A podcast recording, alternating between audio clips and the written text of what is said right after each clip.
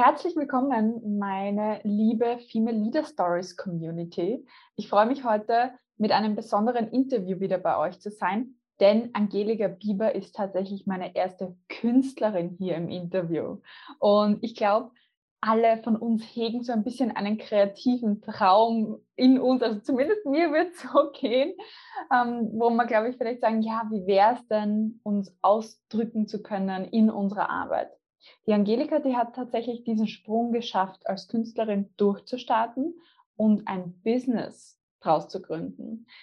Über Kunsttherapie bietet sie Online-Kurse an, on, ähm, Online-Kurse, aber auch Vor-Ort-Kurse und geht jetzt immer mehr in den Bereich selber auch künstlerisch ja, zu verkaufen. Und das finde ich extrem spannend, diese Journey, diesen Karriereweg auch als Künstlerin heute mal mit ihr zu porträtieren. Herzlich willkommen, Angelika. Hallo Katja freue mich, dass du da bist und ich habe es ja schon kurz erwähnt. Äh, du selber bist Künstlerin und hast ein eigenes Unternehmen gegründet. Was machst du da genau? Wie funktioniert das bei dir? Also ursprünglich, ähm, ich bin ja studierte Designerin, habe als Grafikerin ja angestellt gearbeitet und irgendwann mal kam so in einem in der mittleren Lebensphase der Wunsch, äh, so eigenständiger und sinnhafter zu arbeiten. Und ähm, ja, da habe ich eine Weiterbildung gefunden zur Kunstpädagogin und vor ungefähr 15 Jahren. Und seitdem habe ich gestartet, also mit Kursen. Ich habe Angebote für verschiedene Bildungsträger bei mir im Atelier. Also das war am Anfang auch sehr breit gefächert. Also es waren, ich habe äh, mit, mit Schulen Projektarbeit gemacht. Ich habe mit verschiedenen Firmen zusammengearbeitet. Also mit einer Firma arbeite ich immer noch zusammen. Die bieten Malreisen an und aber auch sehr viel bei mir im Atelier. Also Zielgruppe von Kinder bis Erwachsenenbildung war das mhm. mehr oder weniger. Das hat sich jetzt so ein bisschen verändert. Ich habe das immer weiter gestrippt, sage ich mal. Also die, die Kinder und die Jugendliche, irgendwie bin ich dem dann irgendwann mal entwachsen. Äh, da ist ja der Online-Bereich dazugekommen, meine Online-Angebote. Und ich hatte das Gefühl, ich muss so eine Grätsche machen zwischen diesen verschiedenen Polen. Und so habe ich mich dann mehr und mehr auf die Erwachsenenbildung fokussiert, habe parallel dazu natürlich immer sehr viel selber gemalt. Mhm aber durch Veröffentlichungen und auch Videos und also ich habe auch sehr häufig gemalt, um etwas fertig zu, also um für etwas zu malen. Mhm. So, und da bin ich jetzt gerade aktuell dabei, dass ich mein Business so ein bisschen verändere, weil ich habe gemerkt, ich kann mit meinen Bildern auch Freude zu den Menschen bringen. Also durch meine Kurse natürlich auch, das habe ich die mhm. letzten 15 Jahre gemacht aber auch meine Bilder können glücklich machen. Und, äh, und ich bin sehr glücklich, wenn ich male. Also es ist ja für alle eine Win-Win-Situation. Und ähm, ja, so habe ich jetzt begonnen, das so ein bisschen mich mehr als Künstlerin zu vermarkten. Mhm.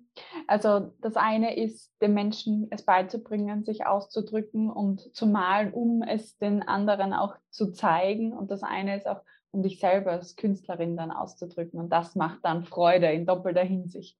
Genau. Und das ging bei mir aber auch immer Hand in Hand. Also ich habe das nie als negativen äh, bei, äh, Beiaufgabe gesehen, äh, dass ich äh, unterrichte, sondern das mhm. Unterrichten hat mich auch immer sehr klar gemacht in dem, was ich tue.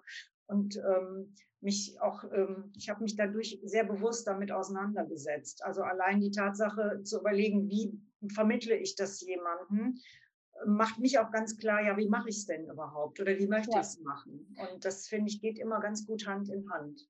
Also kristallisiert auch dein Stil irgendwo wahrscheinlich, wenn du ja, ganz genau. genau weißt, okay, so und so machst du es. Künstler und Künstlerinnen haben meistens auch eine Botschaft, die sie vermitteln möchten. Was ist deine Botschaft hinter deiner Kunst? Also mein Slogan mittlerweile auf meiner Webseite und das lebe ich total, das heißt befreit malen und zeichnen. Mhm. Und äh, das gibt mir natürlich auch die Freiheit, so zu arbeiten, wie ich bin. Äh, und ich helfe auch Menschen dabei, wirklich diese Freiheit zu nutzen und das auch zum Ausdruck zu bringen. Weil wenn ich das empfinde, dann wird sich das auch in der Kunst äh, sichtbar machen. Also die Menschen, die sehen dann tatsächlich, was bin ich für ein Mensch? Derjenige, der das gemalt hat, das ist zu spüren. Das sieht man auch im Raum. Also wenn man ein Bild, Entschuldigung, wenn man in einem Raum ein Bild hängen hat, äh, mhm. dieses lockere, freie, farbige, eher so die Good Vibes, die ich da verkörpern möchte, die sind dann auch spürbar im Raum. Und das äh, finde ich auch sehr faszinierend. Ja, das stimmt. Mhm. Ohne dass jemand weiß, mit welcher Intention man es gemalt hat, das sozusagen gleich auch nochmal benennen kann. Ja. Das finde ich ja auch sehr spannend an Kunst grundsätzlich, weil wir Botschaften kommunizieren, so für Art verschlüsselt, aber wir alle können sie decoden. Und das haben wir nie gelernt im Endeffekt, aber wir, wir können es. Ja, also das, der Betrachter spürt das einfach ne, mhm. durch die Art des Pinselstriches, durch die Farbwirkung. Und ich bin eben eher so ein lebendiger, beweglicher Typ. Ich habe immer viele Ideen und äh, das ähm, ja, transportiere ich eben auch in meinen Bildern. Also es ist äh, fröhlich, locker, leicht, so mhm. das, was ich auch suche in meinem, in meinem Leben, sage ich mal. Ne? Das äh, mache ich damit visuell. Ja, Lockerheit, die du suchst in deinem Leben, ist vielleicht auch ein guter Punkt, um mal an den Ausgangspunkt zu gehen. Also du hast gesagt, ich habe mir alles erarbeitet, ähm, was ich heute habe. Wie bist du darauf gekommen, Design zu studieren, Grafikerin zu sein? Wie war der Weg für dich auch dorthin bis, bis heute? Was hat dich hierher gebracht? Ähm, ja, also ich hatte erstmal äh, nur eine mittlere Reife in der Tasche und äh, ich habe auch so zwischen, bin so zwischen verschiedenen Berufsideen geschwankt und es war aber ganz klar, so das Gestalterische, das ist einfach meine Neigung, das liegt mir, das kann ich gut, das möchte ich.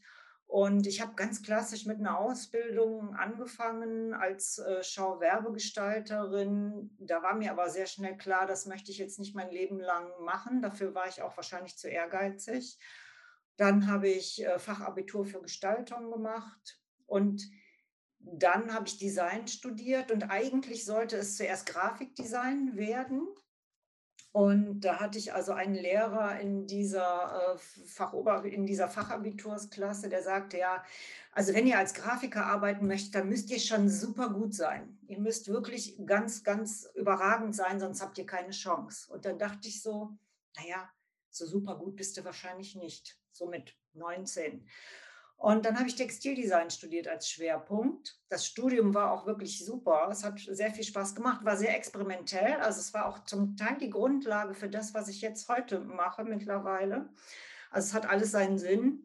Und äh, ja, dann habe ich aber als Textildesignerin damals keine Stelle gefunden, weil hier in Deutschland war die Textilindustrie wirklich im, im Abschwung. Also das wurde alles äh, nach Südostasien verlagert. Das war damals ganz aktuell der, der Status. Und dann habe ich nachher als Grafikerin einen Job bekommen. Also ich habe eine Weiterbildung gemacht und habe wirklich 15 Jahre lang fast als Grafikerin gearbeitet, obwohl ich einen anderen Schwerpunkt studiert hatte. Es war also auch nie ein Problem.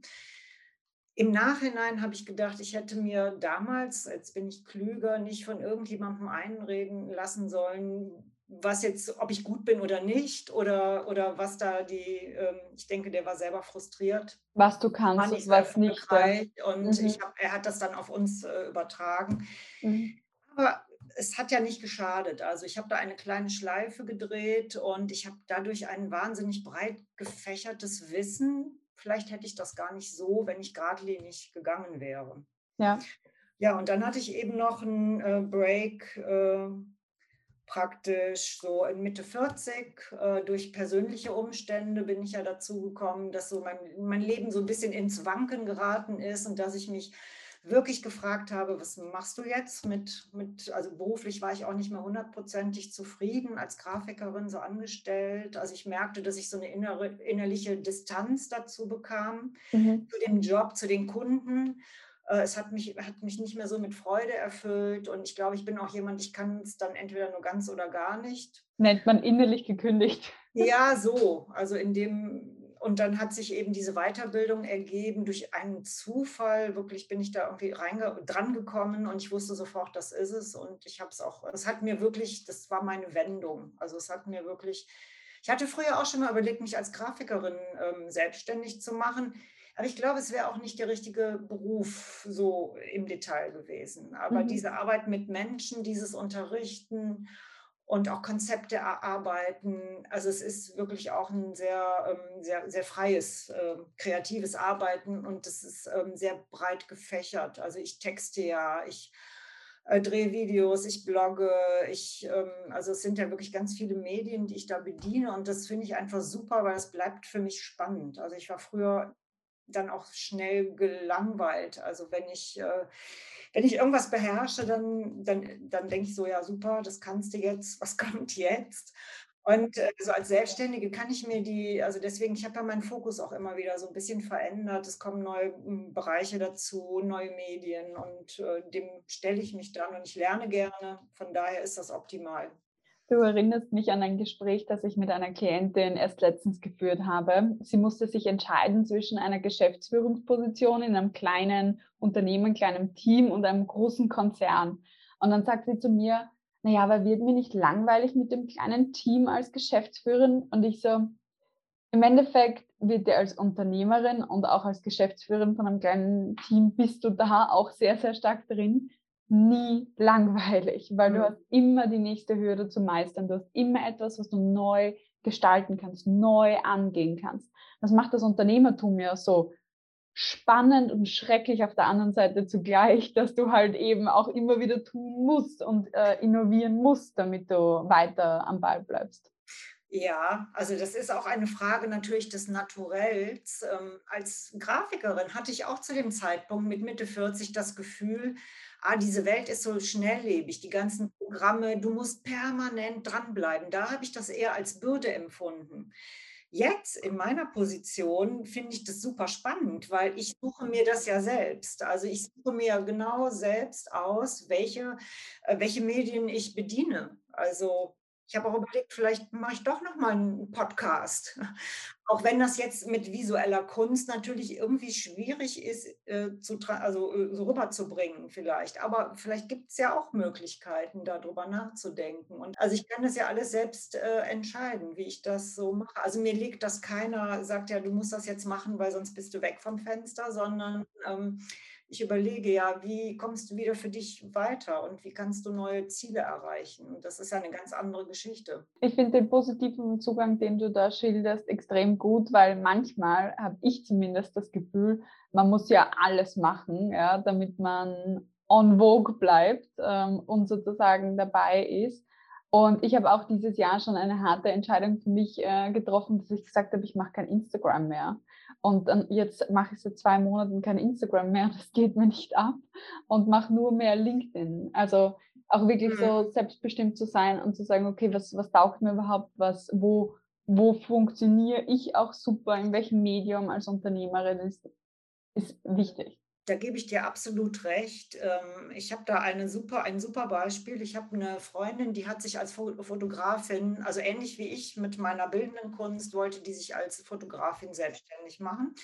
Und der haben alle Leute gesagt, äh, sie muss Netzwerken, Netzwerken, Netzwerken. Die war jeden Abend auf einer Netzwerk-Live-Präsenzveranstaltung. Nach einem halben Jahr war die dermaßen durch und hat das Ganze geschmissen, weil sie es körperlich einfach überhaupt nicht aushalten konnte. Und ich habe immer gesagt, das ist nichts für mich. Also ich möchte nicht jeden Abend von Person, Personenkreis zu Personenkreis hetzen. Es ist nicht mein Weg. Und ich habe mir äh, relativ früh Multiplikatoren gesucht, die meinen, äh, also meine, meinen Expertenstatus quasi von selbst weitergetragen haben. Also so, dass ich dieses Netzwerken in dem, im klassischen Sinne so vor Ort gar nicht machen musste. Konnte ich mich entspannt zurücklegen, weil ähm, ich hätte das gar nicht durchgehalten. Ich bin gar nicht der Typ, der dann jeden Abend irgendwie auf Achse sein möchte. Und ich habe auch, in, ich bin da so ein bisschen rebellisch wenn mir andere Leute meinen, sagen zu müssen, wie ich was zu machen habe, dann äh, ist ja schon, dann habe ich schon ein Problem. Ähm, und ich prüfe da wirklich sehr gut, kann ich das gebrauchen oder nicht? Passt es zu mir? Ist das mein Medium? Habe ich da Lust? Habe ich da überhaupt hab ich Spaß daran, mich damit auseinanderzusetzen? Weil dann geht das ja auch mehr oder weniger. Dann knie ich mich da auch rein, dann äh, interessiert mich das, dann ist das, also in meinem Beruf ist ja manchmal die Schwierigkeit, ähm, das ähm, Hobby oder die Neigung vom Geschäft zu trennen. Und das ist so miteinander verquickt.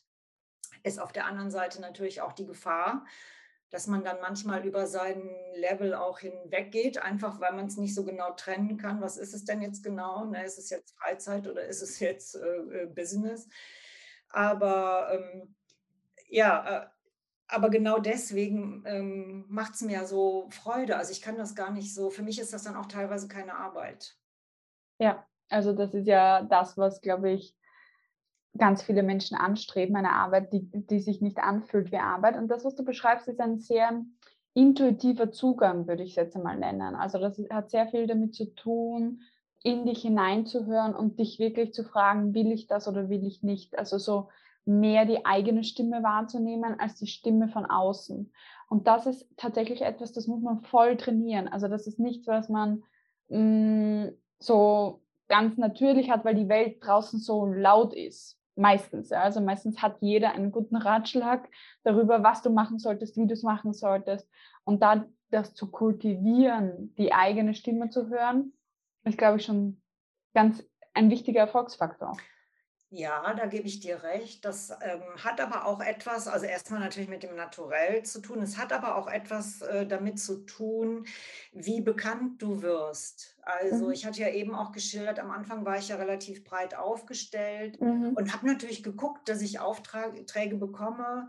Also da habe ich auch mehr oder weniger alles genommen, außer es Ist hat so. gar nicht in den Kram gepasst, aber ja. ich habe eben schon relativ häufig Ja gesagt. Und dann wurden die Anfragen immer mehr. Ich war immer ausgelasseter, auch bis hin zu, oh Gott, mir ist jetzt gerade alles viel zu viel. Und äh, dann spätestens dann äh, ist natürlich an der Zeit, wirklich nochmal zu gucken und auszuwählen und auch das Nein sagen zu üben. Und äh, manche Leute können es dann gar nicht verstehen, dass ich sage, du, das tut mir leid, das ist nichts für mich, äh, das liegt mir nicht, das möchte ich nicht, das ist eine andere Richtung, da will ich gerade nicht hin. Äh, ist auch manchmal unverständlich für das Gegenüber, aber für mich ist es total klar. Also, und ich habe dann auch häufig ähm, überlegt, wenn ich die Wahl zu treffen hatte, wächst daraus etwas? Kommt darüber etwas? Ist das eine einmalige Geschichte? Habe ich Spaß dran? Dann mache ich das. Wenn ich sage, okay, äh, habe ich noch nicht so dran gedacht, aber könnte ganz interessant sein. Und da kommt etwas zurück. Also das heißt, ich habe dann wieder ein, ein Multiplikatoren oder ich bin irgendwo verlinkt, vernetzt oder äh, darüber könnte dann was Neues kommen.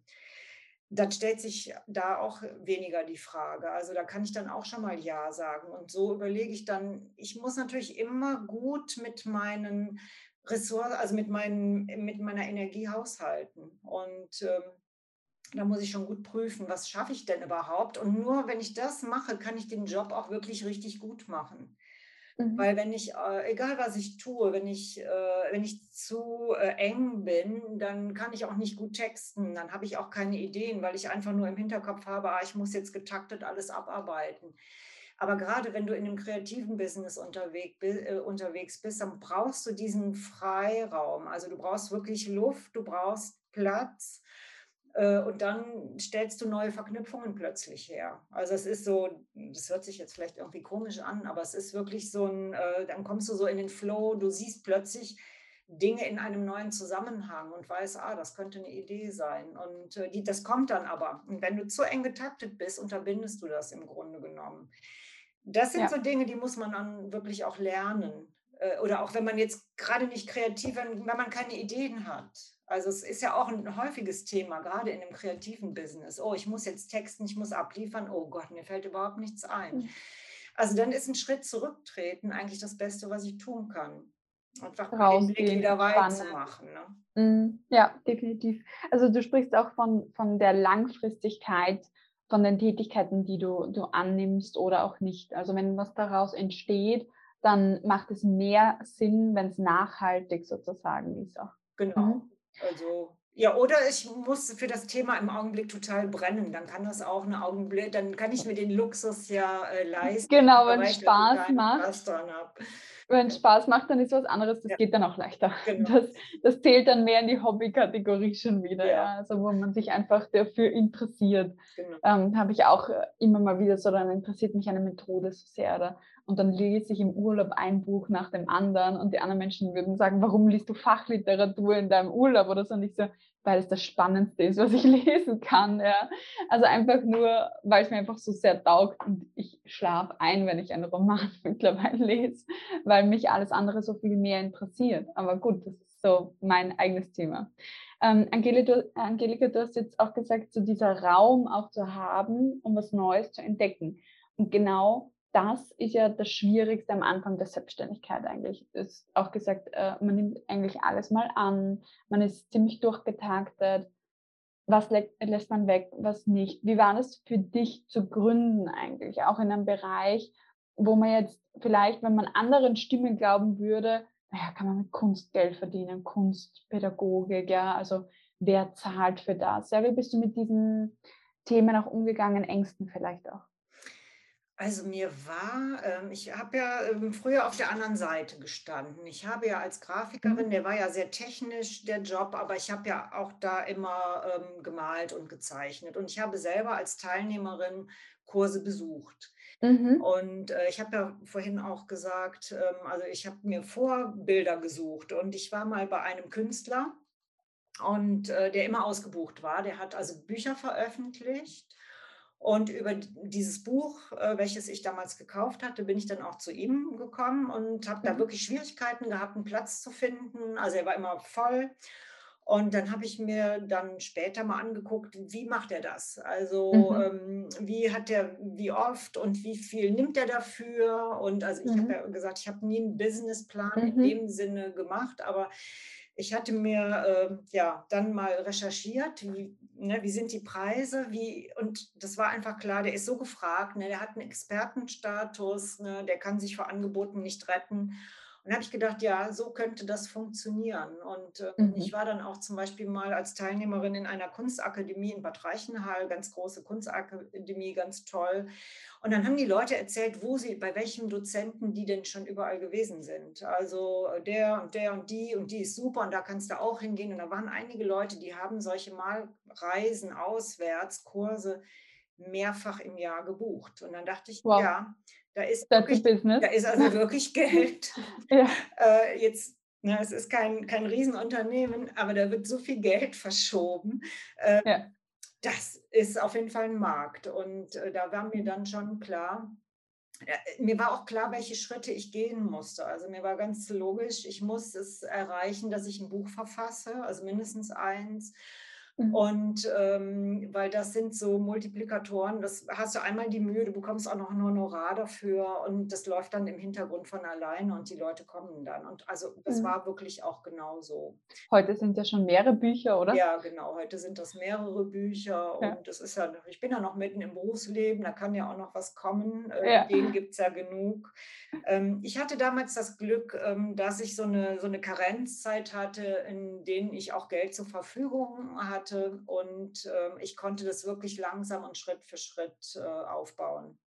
Mhm. Mhm. Also äh, ich musste jetzt nicht innerhalb von zwölf Monaten davon leben können, sondern ich habe wirklich so mit ganz viel Ruhe und auch relativ langsam ähm, das aufgebaut. Und ja, es wäre vielleicht auch, ich hätte es auch nebenberuflich gemacht zunächst, also als Grafikerin gearbeitet. Ähm, ich war ja alleinerziehend mit zwei Kindern, also das alles unter einen Hut zu bekommen, ist natürlich auch eine Challenge. Mhm. Mhm. Aber ähm, ich hätte es am Anfang nebenberuflich gemacht, diese Selbstständigkeit. Und dann ist mir aber gekündigt worden, sodass es sich dann von alleine ergeben hat, dass ich da wirklich voll ins kalte Wasser gesprungen bin. Im Nachhinein war es für mich gut, weil ich ja auch jemand bin, ganz oder gar nicht. Also ich Mhm. gehe dann auch voll rein, weil ich dann auch wirklich wissen will.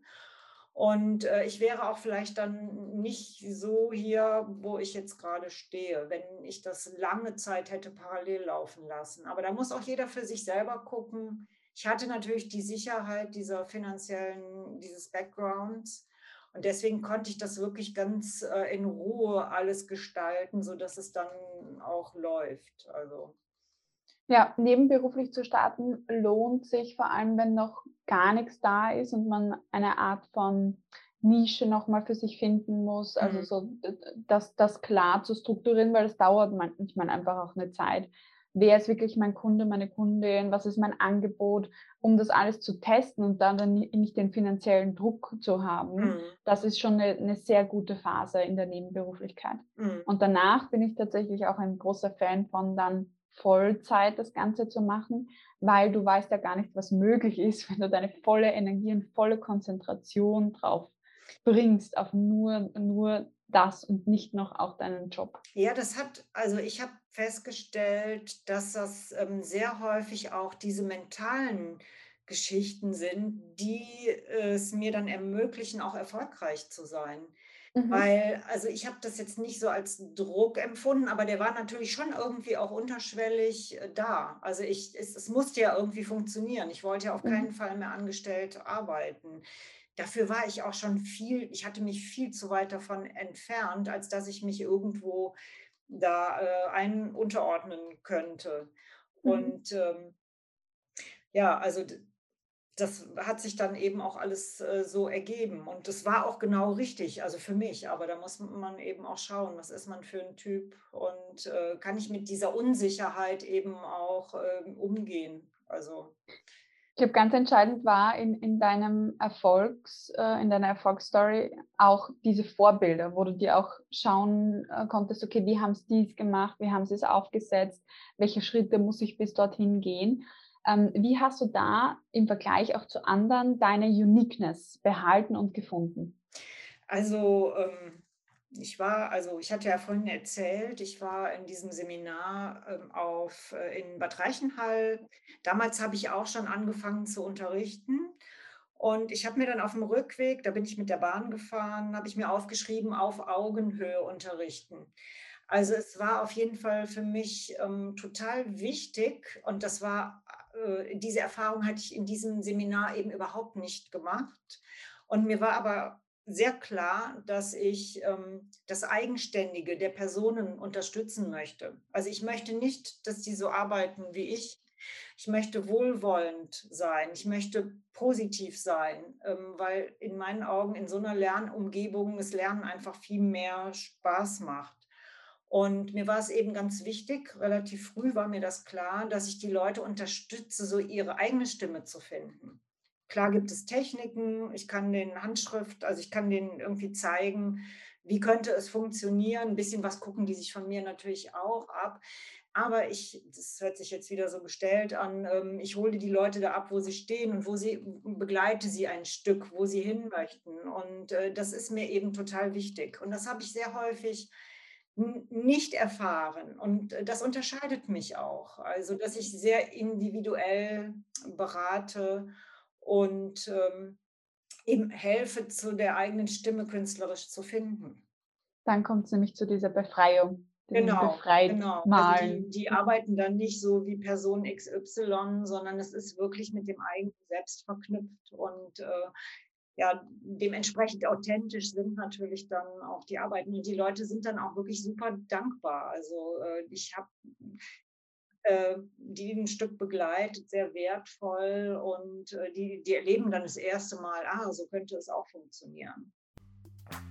Hat dir die heutige Folge gefallen? Dann klicke beim Female Leader Stories Podcast auf Abonnieren, um jede Woche eine inspirierende Karrierestory zu hören.